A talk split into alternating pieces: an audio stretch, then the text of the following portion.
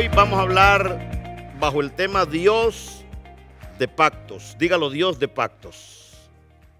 Quiero que podamos reflexionar en esta palabra y quiero eh, hablar de los pactos de Dios.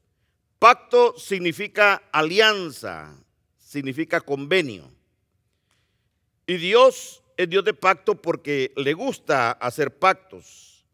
No porque, perdón, no porque le guste hacer pactos, sino que todos los pactos que Dios ha hecho los cumple. Y de alguna manera nosotros los seres humanos eh, hacemos pactos, adquirimos compromisos. Hay pactos de persona a persona, también existen pactos entre naciones. Amén. Inclusive pactos internacionales, por ejemplo, el, el pacto que existe entre las Naciones Unidas, que son respetados por todas las naciones del mundo. Los pactos que existen para respetar los derechos humanos, los derechos laborales, eh, pactos para la lucha contra la corrupción, pactos para la preservación del nuevo ambiente. Así existe un pacto entre Dios y el hombre. Y esto es bien importante que lo podamos aprender porque Dios, hermanos, nos quiere bendecir. Dígalo, Dios me quiere bendecir. La Biblia revela siete pactos. Y estos siete pactos están divididos en tres categorías. Hay pactos que son condicionales, hay otros pactos que son incondicionales y otros pactos que son de carácter general. Los pactos condicionales se basan en ciertas obligaciones y requisitos que debemos de cumplir, que si no se cumple, el pacto se rompe. Los incondicionales son aquellos pactos que Dios hizo y que se van a cumplir sea cual sea la circunstancia, es decir, lo que Dios dijo va a hacerse. Y los pactos de carácter general son, eh, no son específicos, sino que abarcan a todas las personas. Por ejemplo, un pacto condicional es el pacto que la Biblia lo conoce como el pacto mosaico. Este pacto es era exclusivamente o es exclusivamente para el pueblo de Israel y depende de la obediencia de Israel a la ley. Y hablaba de que si Israel cumplía y obedecía totalmente la ley, iban a ser bendecidos. Pero si desobedecían la ley, iban a acarrear maldición. Anótelo y en su casa lo, estudie usted en Deuteronomio todo el capítulo 11 habla al respecto de eso. Los pactos, eso, es un pacto condicional. Los pactos incondicionales eh, son pactos, por ejemplo, el pacto abrahámico, que está en Génesis 12 del 1 al 3, ¿verdad? Donde Dios le prometió a Abraham que lo iba a bendecir, que le iba a dar eh, a través de su hijo una descendencia innumerable, incontable. Y también le prometió a Abraham que iba a bendecir a todos los que le bendijeran y iba a maldecir a todos los que le maldijeran. Ese es un pacto incondicional. Un pacto, el otro pacto incondicional es el pacto palestino, que está en Deuteronomio, en Deuteronomio 30, del 1 al 10, donde Dios le prometió a Israel que si Israel no obedecía a sus leyes, los iba a dispersar y después los iba a volver a recoger. Este pacto ha sucedido dos veces y el último fue con el establecimiento de Israel como nación hace más de 70 años. También está el pacto davídico que está en 2 de Samuel 7 del 8 al 16, donde Dios le promete a David que eh, siempre va a haber linaje real dentro de su descendencia y que el linaje de su descendencia va a ser eterno. Y recuerde que ahí se cumple porque Jesús viene del linaje de David y Jesús es el Rey eterno. Amén. Pero hay pactos generales, por ejemplo, el pacto adámico. En Génesis 1 del 26 al 30, ¿verdad? Donde Dios hizo un pacto con el primer hombre y le dijo, ve y vive de todo lo que hay en el huerto, come lo que quieras, lábralo, trabájalo, pero no comas del árbol del bien, del, del conocimiento del bien y del mal porque de cierto el día que comieres de ese árbol morirás, no físicamente, sino espiritualmente, es decir, una separación del, del hombre, de la comunión con Dios. Y ese es un pacto general que nos abarca a nosotros. Por la desobediencia de Adán y Eva, nosotros fuimos alcanzados con la naturaleza pecaminosa. Pero esto provocó el, establecimiento del nuevo pacto de Dios para poder restaurar la separación que existía entre nosotros y Dios, porque por medio de Cristo nosotros podemos acceder a Dios. Y todo lo que perdimos en Adán, lo recuperamos en Cristo. Amén. Eso está en el nuevo pacto en Jeremías 31, del 31 al 34, y en Mateo 26, 28. Son de alcance general. Pero cuando vemos la Biblia, en Cristo se perfeccionan todos los pactos. Amén. En Él se cumplen todos los pactos. Entonces, ¿cuál es el primer pacto que la Biblia nos enseña? Porque los pactos están sujetos a ciertos requerimientos, a ciertas normas que Dios pone para no solamente para Israel, sino también para la iglesia gentil que somos nosotros, los que no nacimos en Israel. En Éxodo 19, del 5 al 6, mire el primer requerimiento que hace Dios. Dice, ahora pues, si dieres oído a mi voz y guardareis mi pacto, vosotros seréis mi especial tesoro sobre todos los pueblos, porque mía es toda la tierra. Y vosotros me seréis un reino de sacerdotes y gente santa. Estas son las palabras que dirás a los hijos de Israel. Aquí hay un pacto de Dios exclusivamente con Israel. El pueblo obedeciendo y Dios guardándolo. Amén. Es una relación de amor y de lealtad entre Dios y su pueblo. De amor es que se entregarían ellos incondicionalmente a Dios, de lealtad, es decir, ser fiel en lo que Dios le pide. Se encuentra más de 280 veces en el Antiguo Testamento este requerimiento de Dios pidiéndole a Israel que le amen, que le obedezcan. Pero cuando nosotros vemos los pactos entre Dios y el hombre, generalmente siempre del lado de donde se rompe el pacto es del lado de los hombres. Nunca de Dios, dígalo nunca delante de Dios. Por eso es que usted ve que donde quiera que hay un judío, son bendecidos. Es gente próspera.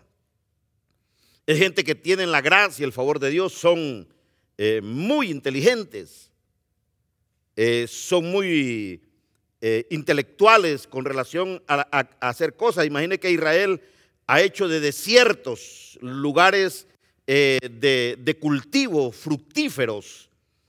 Tienen el mejor sistema de riego en toda la tierra para hacer producir los desiertos, legumbres, frutas, todo. Israel es impresionante la cantidad. Israel es la única nación que tiene un escudo protector creado por ellos en contra de los misiles que lanzan las naciones árabes en contra de ellos. Pegan ahí y no, no pasan de ese escudo. Aparte de los misiles que Dios hace estallar en el aire porque Dios guarda a su pueblo. Amén. ¿Cuántos dicen amén a eso? Entonces Dios no, no, rompe sus pactos. Hizo un pacto incondicional con Israel y hasta la fecha los bendice y los guarda porque Dios no es hombre para mentir ni hijo de hombre para arrepentirse.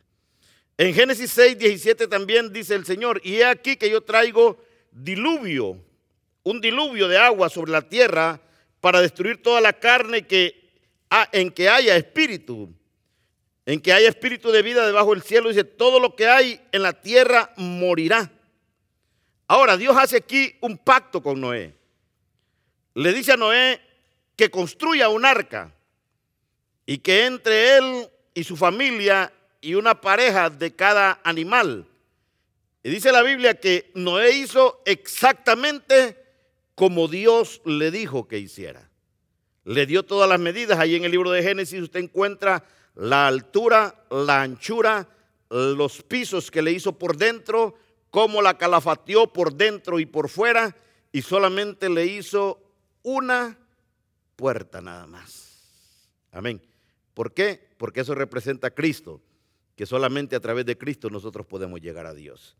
Entonces dice la Biblia que Noé se mantuvo fiel durante 120 años y después de haber construido el arca, entró Noé y su familia y Dios le salvó a él de morir. Toda vida sobre la faz de la tierra pereció. Y dice la Biblia que Dios, cuando Noé, después de haber bajado el agua y que el arca se, descansó sobre tierra, dice que salió e hizo un nuevo pacto con Noé y le mostró un arco iris hermoso y le dijo: Nunca más volveré a destruir la creación con agua. Amén. Pastor, pero hay inundaciones y tsunamis, sí, pero no llegan acá. Hay áreas que son afectadas por, esa, por esos embates de la naturaleza, pero de una forma global a nivel de toda la tierra, como fue en el diluvio, nunca más volverá a existir algo así. Es un pacto que Dios hizo con Noé y como muestra le presentó el arco iris. El arco iris es representativo del pacto de Dios de nunca volver a destruir la tierra con agua.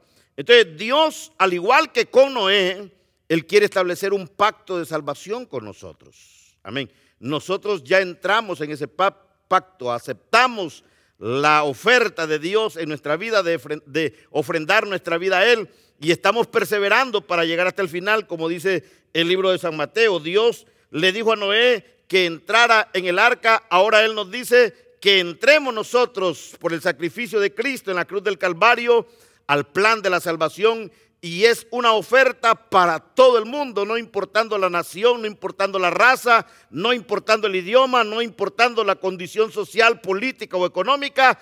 Es un pacto abierto para todos aquellos que quieran involucrarse en él. Amén. ¿Cuánto dan gloria a Dios por habernos incluido el Señor? Porque sabe que por la rebeldía de los judíos se nos abrió la oportunidad a nosotros de poder ser agregados como parte de ese pacto.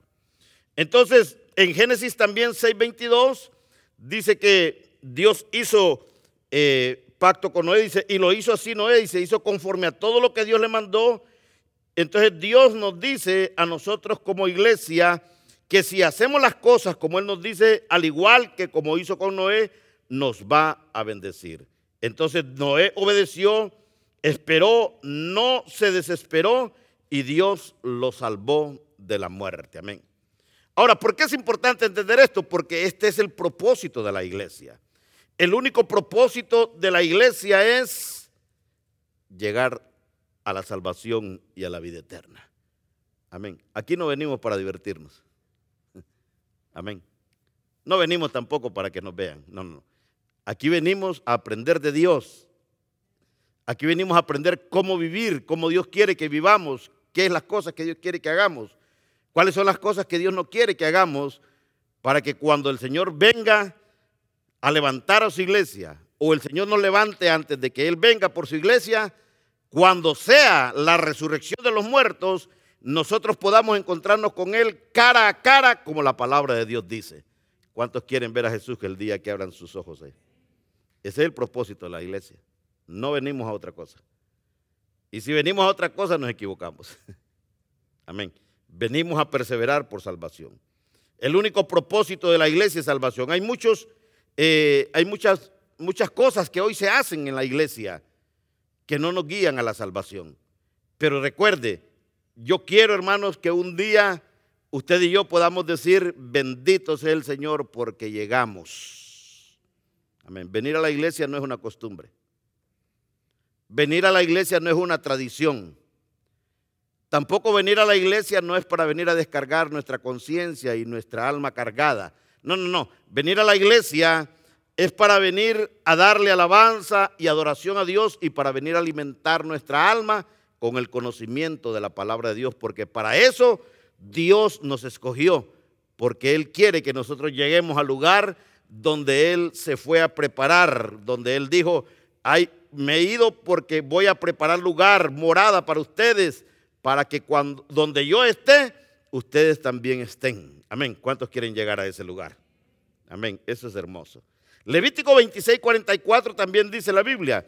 Y aún con todo esto, estando ellos en tierra de sus enemigos, dice, yo no los desecharé ni los abominaré para consumirlos, invalidando mi pacto con ellos, porque yo, Jehová, soy su Dios. Aquí le habla al pueblo de Israel porque dentro del pueblo de Israel, en su totalidad, hay una parte muy poca que creen que Jesucristo es el Hijo de Dios.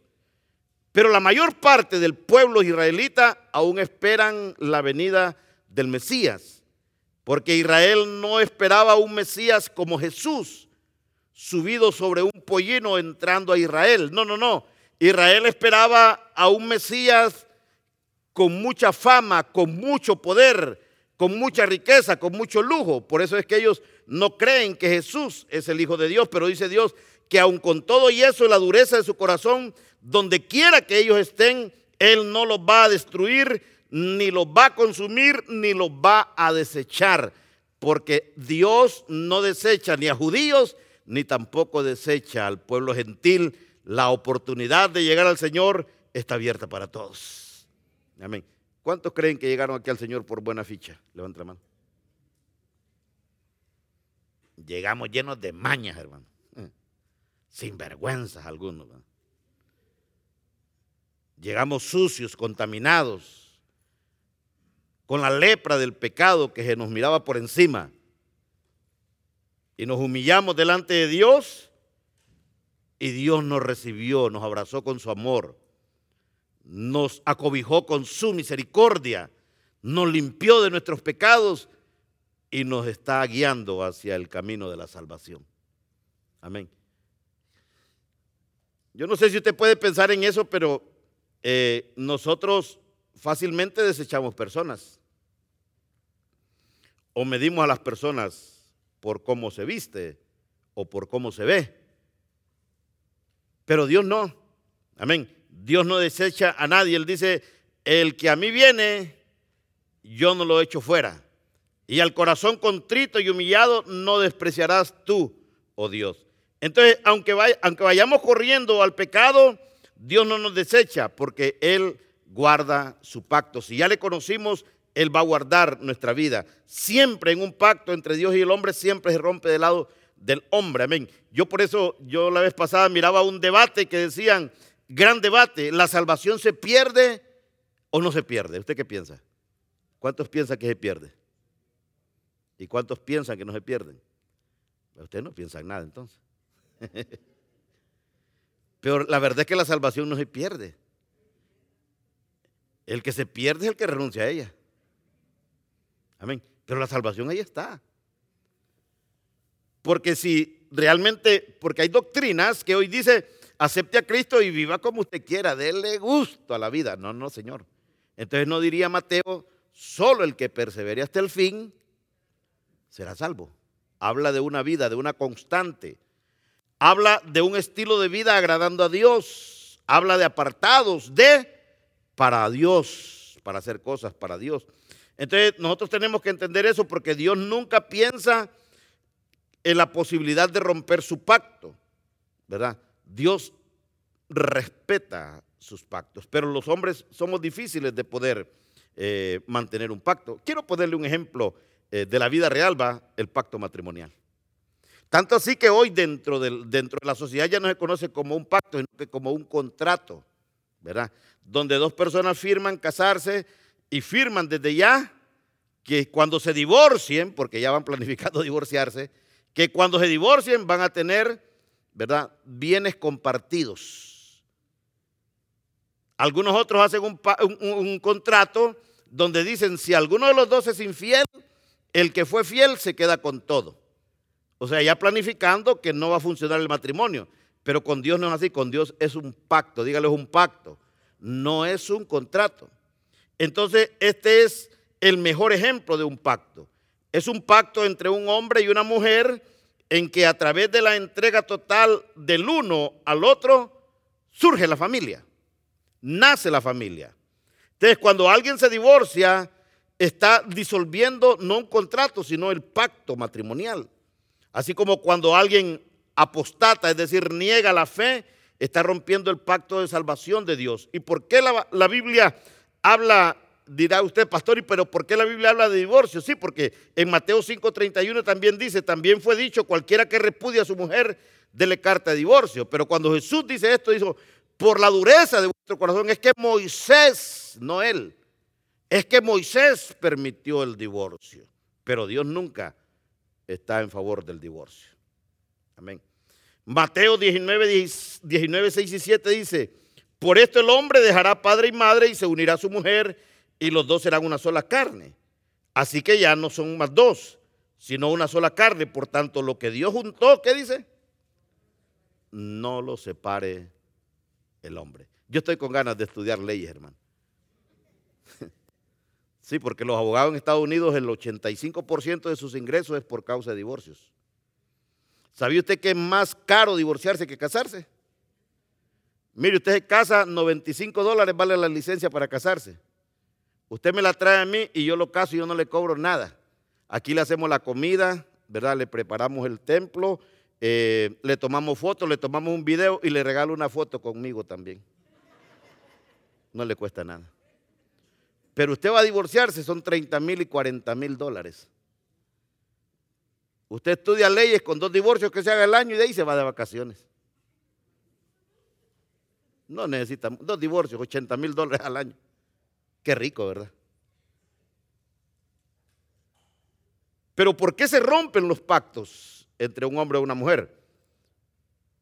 Porque no hemos entendido el concepto de lo que es matrimonio. Esto es algo normal hoy. Está probado estadísticamente que en los Estados Unidos 8 de cada 10 matrimonios terminan en divorcio. Amén. Y si examinamos los motivos de los divorcios, nos vamos a dar cuenta que en ninguno de ellos Dios tiene algo que ver. La primera excusa es que ya no lo quiero. Se nos acabó el amor. Y Corintios nos dice que el amor nunca deja de ser, pues.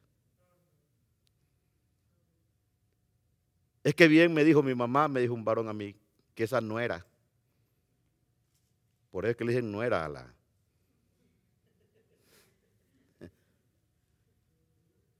Y vemos excusas bien.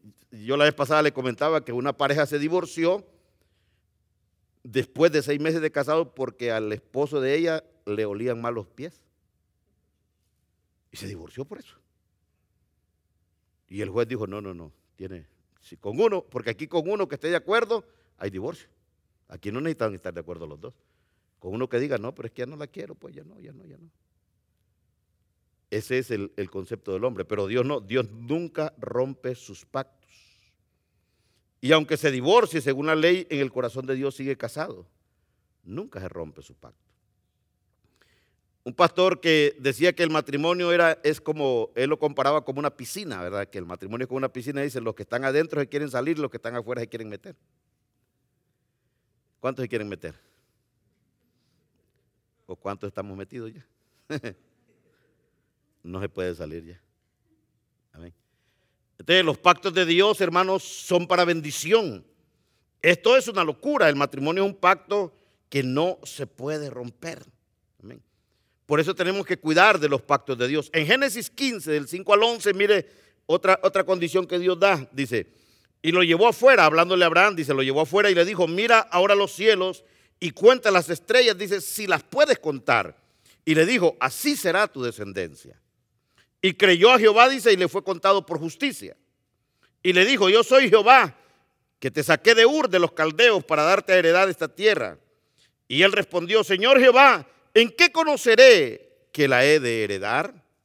Y le dijo, tráeme una becerra de tres años y una cabra de tres años y un carnero de tres años, una tórtola también y un palomino. Y tomó, tomó él todo esto y los partió por la mitad y puso cada mitad una enfrente de la otra, mas no partió las aves. Y descendían, dicen, aves de rapiña sobre los cuerpos muertos y Abraham las ahuyentaba. ¿Por qué?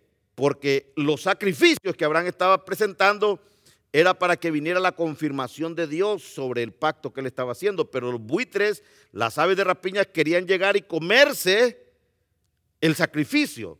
Y esto lo que nos enseña es que, por ejemplo, en todos los pactos que Dios nos permite a nosotros vivir, van a haber aves de rapiña, buitres que van a querer llegar y robarnos la bendición a nosotros. Por eso en familias hay muchos buitres, hay muchas aves de rapiña que a los matrimonios quieren llegar y robarles sus hijos, robarles la paz, robarles la finanza, robarles la armonía. ¿Qué es lo que hacía Abraham? Dice que Abraham ahuyentaba las aves de rapiña. Nosotros tenemos que ahuyentar todo eso que nos roba a nosotros la bendición de gozar de las promesas de Dios a través de la obediencia de sus pactos.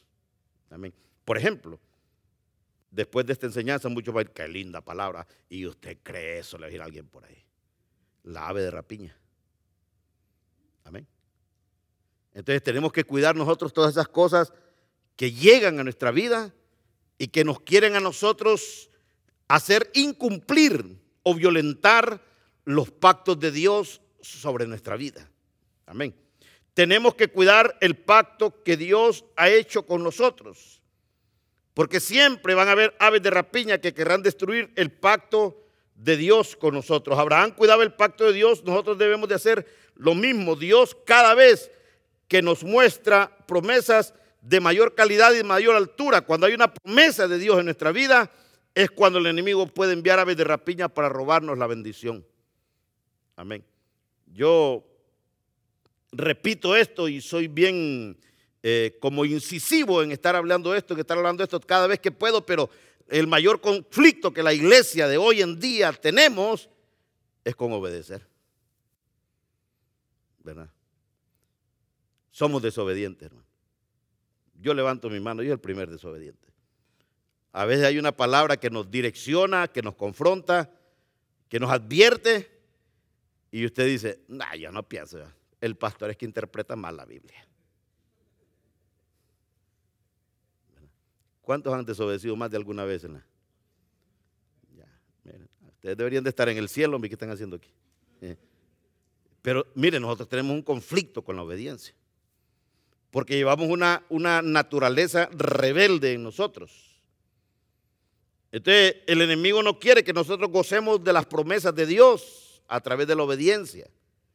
Pero cuando usted va a la Biblia y usted ve todo el libro de Deuteronomio capítulo 28, y ahí usted ve que todas las bendiciones que usted y yo necesitamos para vivir bien aquí en la tierra, todas pasan a través del filtro de la obediencia.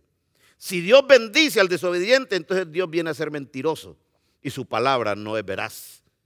Entonces Dios no puede bendecir al desobediente. Entonces cuando nosotros entendemos esto, nos damos cuenta que vivir en obediencia y respetar los pactos de Dios en su palabra son de bendición para nuestra vida. ¿Cuántos quieren ser bendecidos?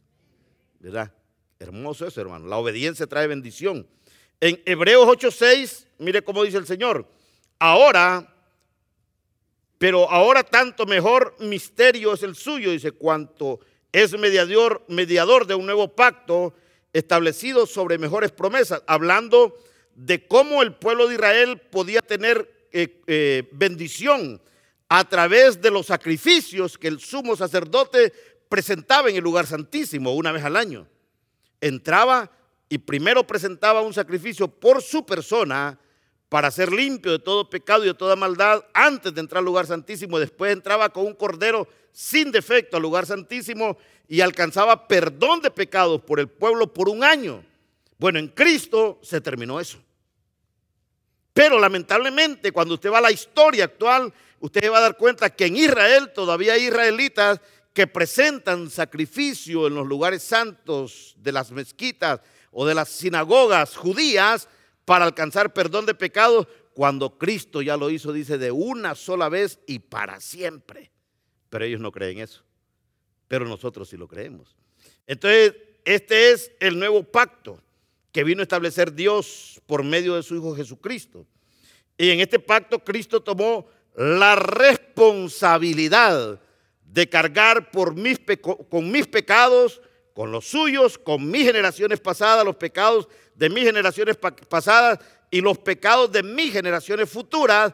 Él cargó sobre, fue tanta la carga de pecado que tenía Jesús que dice la Biblia que cuando estaba en la cruz, el Padre lo abandonó porque Dios no puede estar donde está el pecado. Por eso Jesús dijo, Padre, ¿por qué me has abandonado? Porque Jesús se separó de él, cargando, aunque dice la Biblia que fue muerto y crucificado como un pecador, pero no hubo pecado en él, se hizo pecador por causa suya y por causa mía. Entonces ninguno de nosotros tuvimos responsabilidad en el nuevo pacto. Amén. Dios lo hizo por amor, dígalo por amor. Y nosotros solo recibimos los beneficios de ese sacrificio de Cristo en la cruz del Calvario. Amén. Dígalo, Cristo ya lo hizo todo. Entonces los beneficios del pacto los recibimos como herencia y por gracia. Amén. Yo no necesito hacer nada. Usted no necesita caminar. Yo, yo le voy a decir, ¿verdad? La, ahorita que viene la celebración de Easter, eh, usted tiene que venirse desde el parqueo hasta aquí de rodillas, ¿verdad? Pero con los pantalones arriba, viva carne, sin rodillera. Si usted quiere alcanzar salvación, no, no. Tampoco no, no, no, no hay forma de comprar la salvación como hicieron en un tiempo la iglesia tradicional donde se pagaban las dispensaciones, donde gente pagó millones y millones y millones de dólares para alcanzar perdón de pecados. No hay otra forma de alcanzar perdón de pecados sino a través del sacrificio en la cruz del Calvario. Aunque déjeme decirle que ahora hay iglesias que usted se arrepiente, inmediatamente le dan su certificado de salvación. Aunque usted no lo crea. Escúcheme, hermano, esto es gratis. Usted no tiene que hacer nada, yo no tengo que hacer nada. Más la Biblia dice que a todos los que creímos, a los que hemos confesado a Jesús como nuestro Señor y nuestro Salvador, se nos ha dado la potestad de ser llamados hijos de Dios. ¿Cuántos dan gloria a Dios por eso? Entonces, este pacto no nos cuesta nada a nosotros. Sencillamente tenemos que aceptarlo, vivir como Dios manda, y entonces Dios a cambio de nosotros reconocer a Jesús como nuestro Señor y como nuestro Salvador y de vivir como Él manda, entonces Él toma la responsabilidad de sustentarnos, de guardarnos, de protegernos, de defendernos y de llevarnos a la salvación y a la vida eterna. Amén. Usted no tiene que pagar nada. Imagínese si usted tuviera que pagarle cuota de seguridad al Señor porque lo cuide. No. Él nos sustenta. Él nos provee. Entonces, cuando Dios hizo pacto con Noé de no volver a destruir la tierra por medio de un diluvio, le dio una señal, ¿verdad? Que fue el arco iris. Ahora, ¿qué señal puede haber que la gente eh, en nosotros que somos personas comprometidas con Dios, mire, la palabra nos da en 1 Corintios 4.2 dice, ahora bien, dice, se requiere que los administradores, que cada uno sea hallado fiel. Oiga bien, usted no puede haber creído en Jesús como su Señor y su Salvador y seguir viviendo como usted quiere. No, hay una gracia divina, dígalo, gracia divina, que Dios nos pide que la administremos bien. Amén.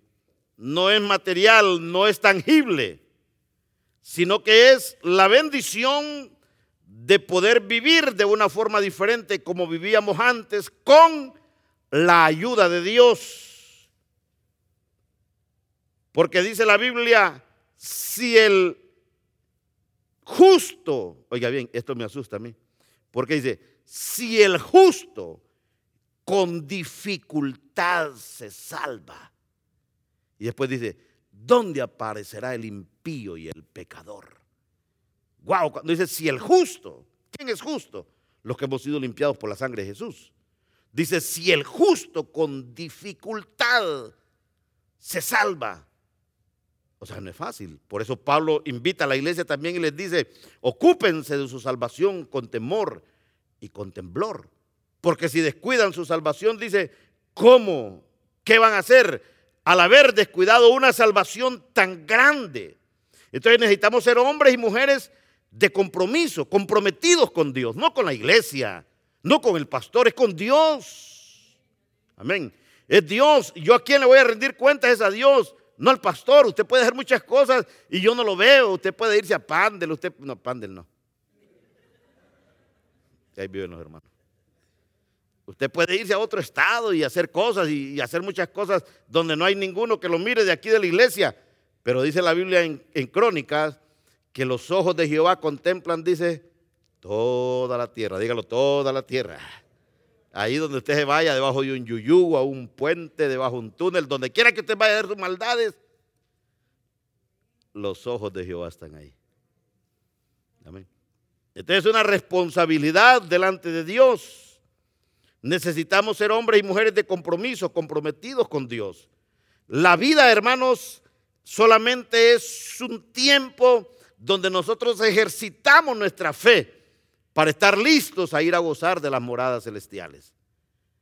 Porque el, porque lo importante de la vida cristiana no es cómo comenzamos, sino cómo terminamos.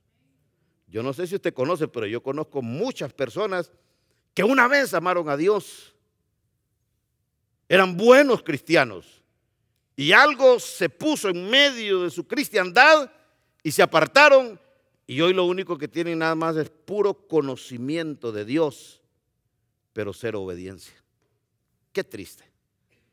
Por eso dice el Señor, bien corrías, ¿qué te estorbó? Esta es una carrera, dígalo, es una carrera. Y en la carrera hay muchas distracciones. Mateo 5 del 33 al 37 dice la Biblia. Mateo 5 del 33 al 37 dice, además habéis oído que fue dicho a los antiguos, no perjurarás si no cumplirás al Señor tus juramentos. Pero yo os digo, no juréis en ninguna manera ni por el cielo, porque es el trono de Dios, ni por la tierra, porque es el estrado de sus pies, ni por Jerusalén, porque es la ciudad del gran rey ni por tu cabeza jurarás, porque no puedes hacer blanco o negro un solo cabello, pero sea vuestro hablar sí, sí, no, no. Porque lo que es más de esto, de mal procede. Oiga bien, entonces Dios es un Dios de pactos que es un Dios de pactos, Él cumple, ¿verdad? Lo que habla en su palabra. Por ejemplo, a veces nosotros eh, le, le doy esta cita bíblica porque a veces tomamos las cosas de Dios con mucha liviandad. ¿verdad? Pero dice el Señor, no jures por nada, ¿verdad? ¿Cuántos a veces juramos? Por Diosito que yo no fui. Le juro que me caiga un rayo. Hay unos bárbaros que, que me caiga un rayo. mire, si fuera Dios malo. Inmediatamente le caería el rayo. ¿Sí? Así le dijo una vez un, un hombre a una mujer que lo halló en infidelidad. Le dijo, pero yo, no, que se muera tu mamá, si es cierto, le dijo el tipo, el bárbaro a la mujer. Hermanos, nosotros tenemos que ser cuidadosos con, la gracia de Dios, las promesas de Dios, el vivir para Dios no es difícil. Mire, todo, todo lo que nosotros vivimos como Dios manda nos bendice, nos guarda del mar, nos libra de la muerte, nos libra de la ruina y nos hace presentar aceptables delante de Dios. Yo sé, tal vez usted está diciendo, pastor, pero es que el pecado es bueno. Sí, yo entiendo muchas cosas. Las cosas del mundo son buenas para la carne, pero la Biblia dice que nosotros ya no militamos conforme a la carne, sino conforme al Espíritu. Amén. Porque dice Gálatas 5 que si, anda, si vivimos en el Espíritu, andemos también por el Espíritu. Entonces, nosotros no entendemos, mire, en una resbaladita, en un bajón a Egipto, usted se muere y su alma se pierde. ¿Cuántos entienden eso? Algunos dicen, no, y cuando sienta volver, dice, voy a volver. Mire, si a veces la muerte llega, ni tiempo de gritar queda. ¿Sí? A eso los ojos se le voltean y uno dice, deja de hacer muecas y que está muriendo. Pero mire, hermano, la muerte llega y a veces no hay tiempo ni de reconciliarse, ni de pedir, no hay tiempo de nada. Hay gente que dormida se muere. Por eso hay que vivir todos los días. Usted se levanta todos los días y usted se levanta diciendo, hoy el Señor viene. Y eso le aseguro que lo va a hacer vivir a usted en santidad. Y si no vino hoy, mañana viene. Y no vino mañana, pasado mañana. Pero levántese todos los días diciendo, hoy el Señor va a venir. Pero usted dice, ah, el Señor ya dijo hace, hace 65 años, me dijo un hombre a mí, vengo oyendo eso de que el Señor viene, viene, viene y no viene. ¿Y cuándo viene? Me dijo, yo no sé, le digo, pero que viene, viene. Entonces todos los días debemos levantarnos con expectativa que el Señor viene, porque sea que el Señor venga, o sea que el Señor nos recoja, ¿qué nos espera después de esta vida? ¿Cuál es la sorpresa? Porque la Biblia dice que en ese tiempo va a ser el rugir y el crujir de dientes, donde muchos pensaban que la tenían segura y cuando abran el pasaporte, ahí solo dice visa directa al infierno. ¿Eh? Cuidado, los pactos de Dios, dígalo, me bendicen. Si Dios nos manda a nosotros a obedecer y a vivir conforme a su palabra, no es para privarnos de cosas, es para salvarnos de cosas. Amén. Ahora mire cómo dice la Biblia. Ustedes, dice el Señor, están en este mundo. pero no son de este mundo. ¿Cuántos creen que no son de este mundo? Estamos aquí en este mundo. Qué bonito sería que hubiera un mundo solo para cristianos, ¿verdad? Y usted llega a todos lados, Dios le bendiga, ¿qué va a comer? A echar gas, Dios le bendiga, ¿cuánto le va a poner? ¿Verdad? Al hospital, Dios le bendiga, ¿cuál es su... No, no, no, nosotros vamos y lo primero que usted encuentra en una tienda es un endemoniado. Una persona que no conoce de Dios. Dice el Señor, estamos en el mundo, pero no somos de este mundo. Y después dice el Señor, salgan de en medio de ellos y no los consintáis, hablando del mundo. Y entonces dice el Señor, yo los recibiré como hijos y seré como padre para ustedes y entraré y cenaré con ustedes. Amén. Entonces es un requerimiento de Dios. Dios nos ha dicho a nosotros que si nosotros le amamos, porque los discípulos le dijeron, Señor, ¿y cómo podemos saber si te amamos? Si me amáis, guardad mis mandamientos. Ahora yo sé que usted quiere levantar su mano, pues no la levante para que no vea avergonzar. Pero ¿cuántos aman aquí a Dios? ¿Sabe lo que implica amar a Dios? Obedecer sus mandamientos. Vivir conforme a su palabra. Proverbios 16 habla de las cosas que Dios ama y de las cosas que Dios aborrece. Y ese es el nivel que Dios quiere que nosotros tengamos como hijos suyos, amando lo que Él ama y aborreciendo lo que Él aborrece si nosotros vivimos en ese nivel, aunque nosotros tengamos que ir en contra de la corriente, en contra de las, de las creencias del mundo, de las tradiciones del mundo, de la forma como el mundo vive, como el mundo habla, como el mundo se comporta, porque la vida del cristiano es como la vida del salmón que va en contra de la corriente al momento que él quiere ir a poner su siguiente, eh, su, su, cantidad de huevecillos para su siguiente generación. El salmón nada en contra de la corriente, en contra de la corriente, en contra de la corriente, y muchos de ellos pierden la vida porque hay lugares donde los osos están listos para que cuando ellos brincan las fauces de los lobos los agarran y se mueren, pero muchos llegan al lugar de destino. Los creyentes debemos de ir en contra de la corriente, amén. Porque este mundo, hermanos, es lo que dice la Biblia, este mundo piensa que está caminando por camino derecho, pero lo que no sabe que el final de sus caminos es final de muerte. Nosotros tenemos que ir en contra. Amén. Y no es fácil ir en contra. No es fácil ir en contra porque la gente va a decir, ese hermano, esa hermana, esa familia, ese hombre o esa mujer está pasado de moda. ¿Qué le interesa a usted? Mi propósito es agradar a Dios y no al mundo. Porque Pablo dijo, si agradara entonces primero a Dios, entonces el Evangelio de nuestro Señor Jesucristo no ha nacido en mí. Amén. Yo quiero agradar a Dios aunque le desagrade al mundo. ¿Por qué? Porque de Dios viene mi bendición. Pero si yo me adapto al mundo, entonces yo estoy rompiendo el pacto de Dios cuando Dios dice que nosotros vivamos no para el mundo, sino para Él. Otra de las de las de los requerimientos de Dios es cuando le dice a Josué, esfuérzate y sé muy valiente para hacer todo conforme a como está escrito en este libro de la ley. Y eso anótelo, hermano, porque ese es el secreto para la prosperidad. Entonces le dijo, cuando hayas hecho todo lo que está escrito en este libro de la ley, entonces le dijo, harás prosperar tu camino y todo, dígalo todo, te saldrá bien. Dígalo todo. Mire, usted pinta piedras y se pone a vender ahí en la esquina, las va a vender todas, todo le va a salir bien. Su matrimonio le va a salir bien, su negocio le va a salir bien, la crianza con sus hijos le va a salir bien, su vida familiar va a salir bien, su vida matrimonial va a salir bien, su vida como empleado va a salir bien, todo va a salir bien. Si usted hace conforme a todo lo que está escrito en la palabra de Dios. Hermanos, pero cuando la Biblia dice y hace la comparación en Mateo, ¿verdad? Del hombre insensato y del hombre sabio, cuando dice, aquel que viene a mí, oiga bien, viene a mí, ya llegó al Ministerio Casa de Vida, oye mi palabra y no la hace, dice, lo compararé al hombre insensato que edificó su casa sobre la arena, vinieron vientos, vinieron inundaciones, vinieron los ríos, vinieron los huracanes y dio con ímpetu sobre aquella casa y la botó porque estaba fundamentada sobre la arena. Pero aquel, dice el mismo, que viene a mí, o sea, ya llegó también, oye mi palabra y la hace, lo compararé al hombre sabio que edificó su casa sobre la roca. Vino lo mismo que vino contra la casa del hombre insensato, vientos, huracanes, ríos, tempestades y dieron contra la, casa del hombre sabio, dice, pero no la destruyó. ¿Por qué?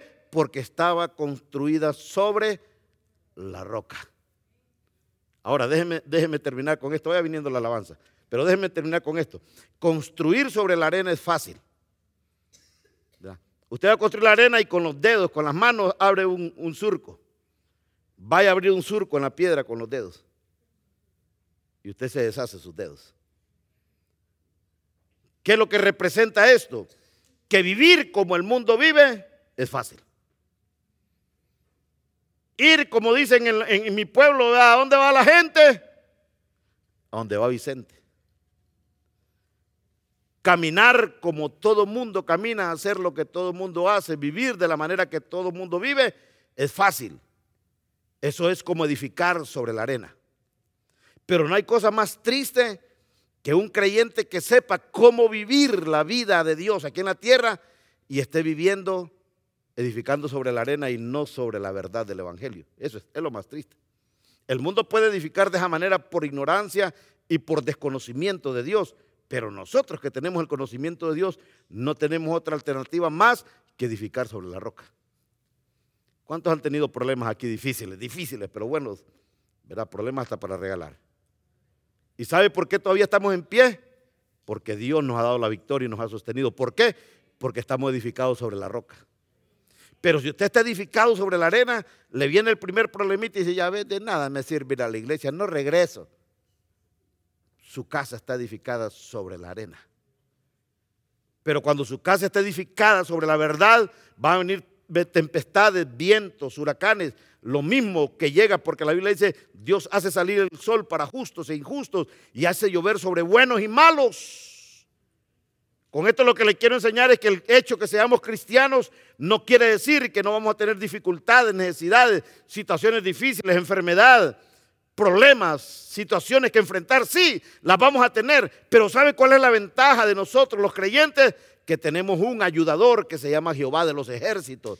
Y hay del mundo que se enfrenta a los problemas y no tienen quien les ayude, no tienen quien los sostenga, no tienen quien los dirija. Nosotros tenemos la ayuda de Dios y por eso muchos de nosotros, a pesar de todas las situaciones difíciles, de las enfermedades, de, de las situaciones apremiantes económicas, aún permanecemos en el Evangelio. ¿Sabe por qué? Porque sabemos que en este mundo solo estamos de paso y que nuestra ciudadanía no es de esta tierra, sino que nuestra ciudadanía es celestial.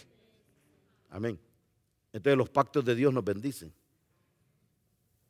Entonces no se complique la vida. Usted dice, no, en unos añitos, ¿verdad? Me pongo, me pongo a cuenta. No espere. No espere. Aquel joven rico, aquel hombre rico dijo, wow, hoy sí tengo muchas riquezas, pero no tengo donde meterlas. ¿Qué haré? Ah, ya sé qué voy a hacer, dijo el hombre. Voy a ampliar las paredes de mi granero y voy a meter ahí todas las riquezas y me voy a poner a descansar y le voy a ir, alma mía, hoy sí, descansa porque muchos bienes tienes para muchos años de vida. Dice que en el instante se le apareció el ángel de Jehová y le dijo, necio, porque esta noche vienen por tu alma y lo que has atesorado, ¿de quién será? ¿Sabía usted que cuando usted se muere usted no lleva nada? Sí, usted ha ido a alguna morgue, algún, cuando están cambiando los muertos. Fíjese que los pantalones sin bolsa se los ponen. Lisos. Yo me sorprendí una vez porque entré a una morgue a reconocer el cuerpo con, una, con, un familiar y ya lo tenían cambiadito, ¿verdad? Y un pantalón verde ahí, solo de elástico aquí arriba y sin bolsa, lisito. No hay espacio para meter la cartera ni la chequera, no hay, no hay espacio para nada.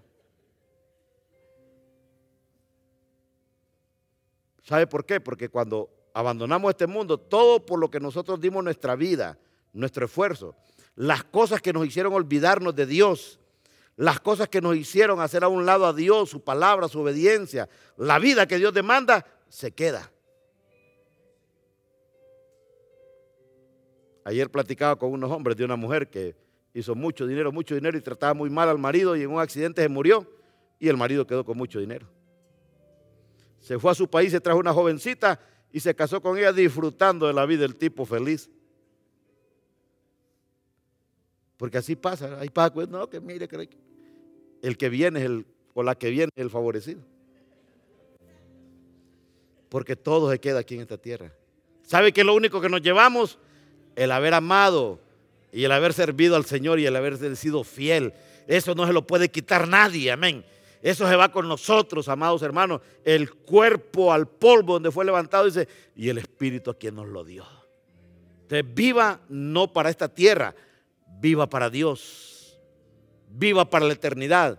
Hermano, y no tenga temor de, amar a Dios, no tenga temor de vivir para Dios, no tenga temor de ser, de ser, obediente a la palabra. Si la palabra le dice calle, cállese, si la palabra le dice grite, grite, y si la palabra le dice, amados hermanos, brinque, brinque, y si le dice siéntese, siéntese, viva conforme a la palabra, porque la palabra desde Génesis hasta Apocalipsis me bendice. Amén. No rompa los pactos con Dios. Dios prometió amarnos y prometió bendecirnos si nosotros somos obedientes. Mire lo que le dice a Saúl. Cuando Saúl lo manda a matar a Malek.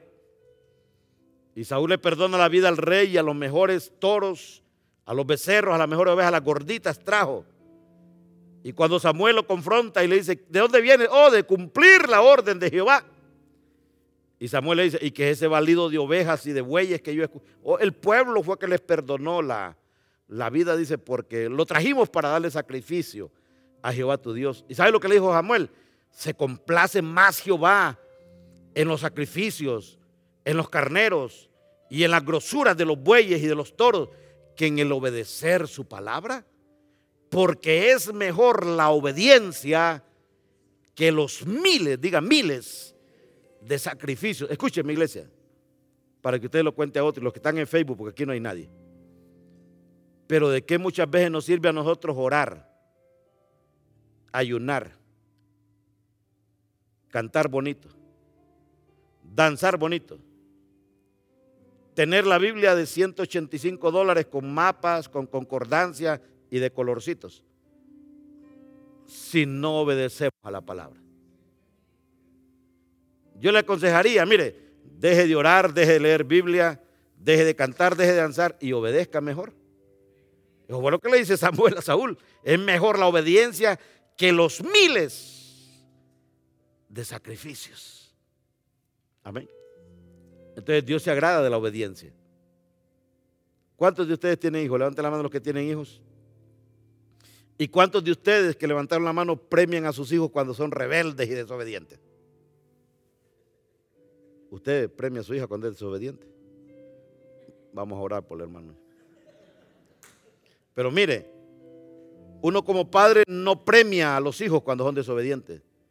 Pero qué satisfacción se siente cuando un hijo es obediente, ¿verdad?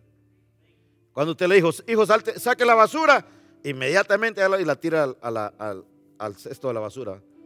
Pero cuando usted le dice, tire la basura, ¿y por qué yo? Yo la tiré ayer. Ah, qué bendecido se siente uno, ¿va? Qué lindo, hijo, venga, se me lo llevo a comprarle un premio, ¿verdad? Porque por su... No, no, no, hermano, mire. Toma. Igual es Dios. Cuando Dios ve a un hijo obediente, no queda de otra más que bendecirlo. Y disculpe por lo que le voy a decir y no quiero, recíbalo con madurez. Porque cuando Dios ve a un desobediente, ¿sabe de quién se acuerda? De Satanás. Porque Satanás por rebelde y desobediente fue expulsado del cielo fue quitado como el que guardaba el trono del Altísimo. Entonces cuando Dios vio un desobediente, ¡ah! porque Él es el padre de rebeldía y el de mentira. Pero los hijos de Dios vivimos en obediencia. Aunque le duela, aunque le cueste, sea obediente, porque la obediencia acarrea bendición. Colóquese, vamos a